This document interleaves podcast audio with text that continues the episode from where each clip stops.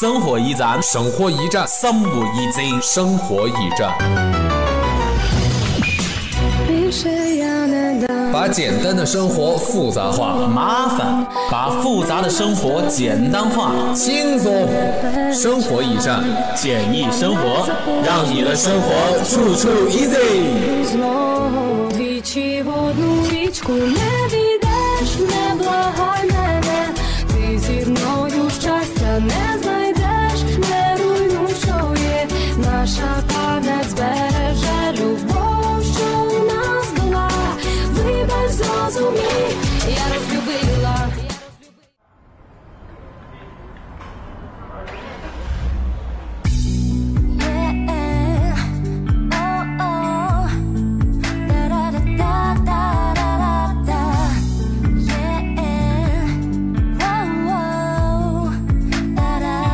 简易生活，快乐驿站。Hello，各位亲爱的听众朋友们，大家下午好。这里是武昌理工学院广播台，在每周二与您准时相约的一档生活类节目《生活驿站》，我是大家的老朋友果仁儿。新一期《生活驿站》又跟大家见面了。短短的三天假期过完了，大家是否还留有遗憾呢？不过不要紧，留有遗憾啊是个好事儿，这样对下次的假期又可以充满无限的期待了。这三天大家都玩得非常的开心吧？都去了哪里玩呢？可以在我们的互动群里与我们的主持人们进行分享哦。我们过完了五一劳动节，享受完这个节日带给我们的福利。那么有多少同学知道五一劳动节的由来吗？你们肯定是不知道吧？待会儿就会在第一板块给大家扫扫盲。当然，学习完五一劳动节的由来，我们也来放松一下。快乐在线，和大家一起谈谈新上映的一部电影，叫做《北京遇上西雅图之不二情书》，是不是非常的期待女神汤唯和男神吴秀波的 CP 组合呢？生活百科呢，当然是给刚刚学会开车的新手们，在假期出行的时候遇到突发事件应该怎样处理，提出了一系列的小妙招。那么话不多说，我们首先先为大家进一段非常好听的歌曲，歌曲之后，我们的节目正式开始。歌想念一个人，心痛也不说。像是刚未恋的情侣，暧昧牵着手，你也牵过手，是左手牵右手。叮叮当个口响起，会是谁呢？哪有？会是他吗？哪有？什么是那阿尤？假装正经帮他把问题都摆平，哪有？不多聊了阿呦，去吃饭了阿呦。明明心里很喜欢，却保持着距离。我怕被伤害，就伪装出高冷的表情，以为这样总有一天他会接近你，直到有天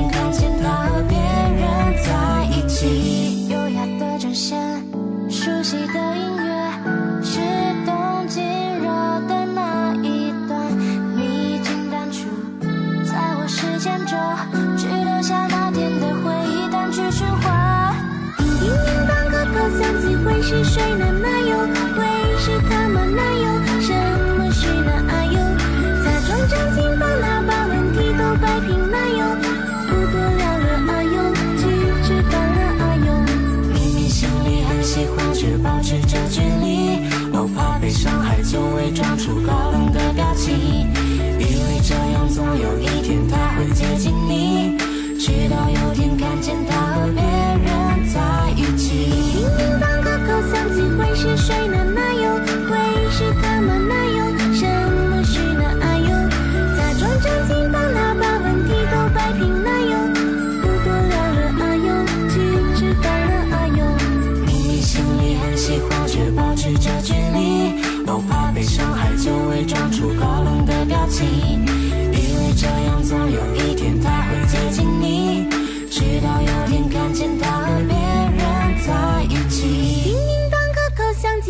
是谁呢？哪有？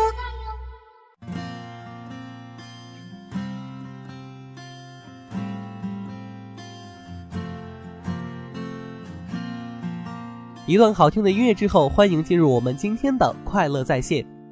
今天的快乐在线呢，我们要为大家介绍一部非常好看的电影，名字叫做《北京遇上西雅图之不二情书》。浮华世界，芸芸众生，相遇本身就是妙不可言的。从北京到西雅图，从澳门到洛杉矶，几段命运，几段人生。拉斯维加斯的夜晚没有安静，伦敦的大本钟也不曾停止摆动，而跨越半个地球遇到你，又是多么幸福惊艳的一件事情啊！这部影片被定为不二情书，是对慢节奏的一种向往。两个人不曾相识，通过一支笔、一封信，变成了彼此的灵魂伴侣。这件事在如今不可细思，通讯的简洁就差一串数字，电话就能接踵而至了。而如此直接的联系，又怎比得了书信的魅力呢？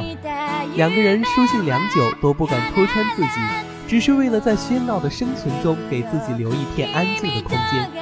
这片空间是私密的、被保护的，一旦打破，一切的美好都不如曾经的朦胧感有味道。在如今的时代。很难有人再静下心来执笔写信，也经不起那漫长的等待。微信、QQ、短信就代替了书信，成为了最适合我们现在的交流方式。在那样的时光里，我们谈论着风花雪月，交流着自己的想法、向往，无比欢快和愉悦。可时间是最经不起等待的东西，因为发现彼此的价值观无法深入的融合。于是，这段不知何时起因又不知何时结束的故事就这样草草落幕。电影中正把中间这段最美好的交流时光展现出来，而最后他们相遇了，影片也在这儿戛然而止，给观众们留下了无限美好的幻想。或许他们的结局也犹如一些见面杀和见光死，真实而残酷。可谁又在乎这些呢？家是永远心灵的归属，而我们似乎都不太在乎这种归属感。于是，有些人成为了北漂，有些人成为了南漂，有些人想全力摆脱家长的束缚，有些人出了国门便不再回来。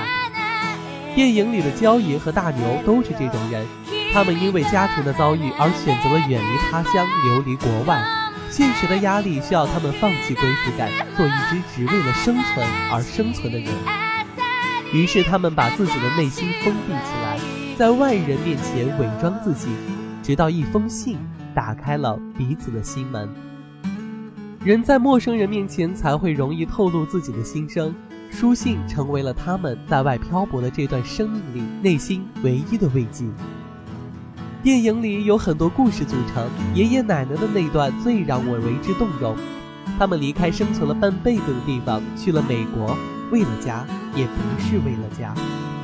都说有人才有家，爷爷奶奶在外是为了子孙的更好的生活与发展，是为了有更多的机会见到他们。而爷爷死后，奶奶把房子卖给大牛，带着爷爷的骨灰回到了老家，落叶归根。这是他们的根，也是他们的家。奶奶一句话，你爷爷一辈子只教会了我四个字，这次。终于用上了，多少的爱与痛都交融在这一句话里。我没忍住眼泪，那是对彼此一生的感慨，也是奶奶心中最美的伤。电影中一直存在着一条线索，便是那本《查令十字街八十四号》，这是娇娇和大牛故事的开始，也是这部电影的起源。在北京遇上西雅图二的首映礼上。片方很有心的把这本书作为礼物送给了每一个到场的人。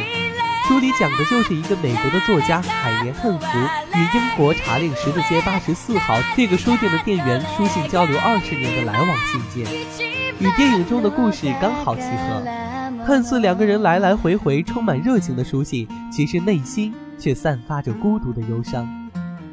电影中的焦爷和大牛也是如此，身处在繁华都市，人来人往。可内心不曾有人陪伴，都说狂欢是一群人的孤单，越是喧嚣越是孤单。他们只有通过书信去释放内心的这种压抑。而书信过后，孤独依旧。薛小璐说：“这不只是一部单纯的爱情片。”的确如此，每一段故事都体现着不同的人生态度，或流离，或救赎，或沧桑。这部电影里所描绘的世界与情感太过于丰富，而背后的过程也体现着创作者的坚韧与决心。电影里吴秀波说过一句话：“人生来孤独。”这是对每一个角色，甚至是每一个人的人生写照。我们看着他们诉说着他们的故事，而在我们的世界里，也时刻在描绘着自己的孤独。可人生的追求，不就是在摆脱孤独的道路上寻找心灵的慰藉与那最惊艳的相遇吗？于是，他们来了。这是一个以书为证、以信为媒的有趣故事，而且其中涉及的那书正是茶令十字街八十四号。焦爷是一个赌运不佳的澳门赌场公关，因为心情不好而将手边的茶令十字街八十四号一书按书名地址赌气寄出，不料因此与远在洛杉矶的华人房地产经纪人大牛阴差阳错之间成了书信笔友。而在频繁的书信往来的过程中，他们人生各有各的跌宕与波折。两人也在拉斯维加斯、伦敦等地数次擦肩而过，多次兜兜转转之后，终换来一见钟情。北京遇上西雅图二拍得很美，片中无论是异国他乡的风景，还是远隔万里、心有灵犀的男神女神，都甚是夺人眼球，而且台词犀利，金句频出。